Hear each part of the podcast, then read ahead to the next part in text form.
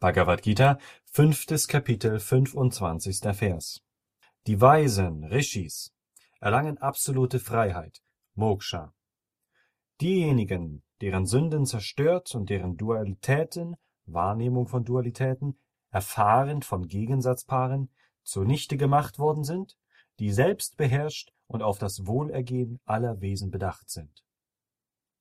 Kommentar Swami Shivananda Sünden werden zunichte gemacht durch das Ausführen von Agnihotra, ein täglich auszuführendes Ritual, und andere Yajnas (siehe Anmerkungen zu Vers 3.13), ohne dass Früchte daraus erwartet werden, und durch andere Formen selbstlosen Dienens.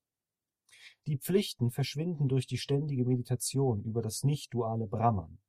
Niemals verletzt man andere in Gedanken, Wort und Tat und widmet sich dem Wohlergehen aller Wesen, da man empfindet dass alle Wesen nur das eigene Selbst sind. Vergleiche Kapitel 12, Vers 44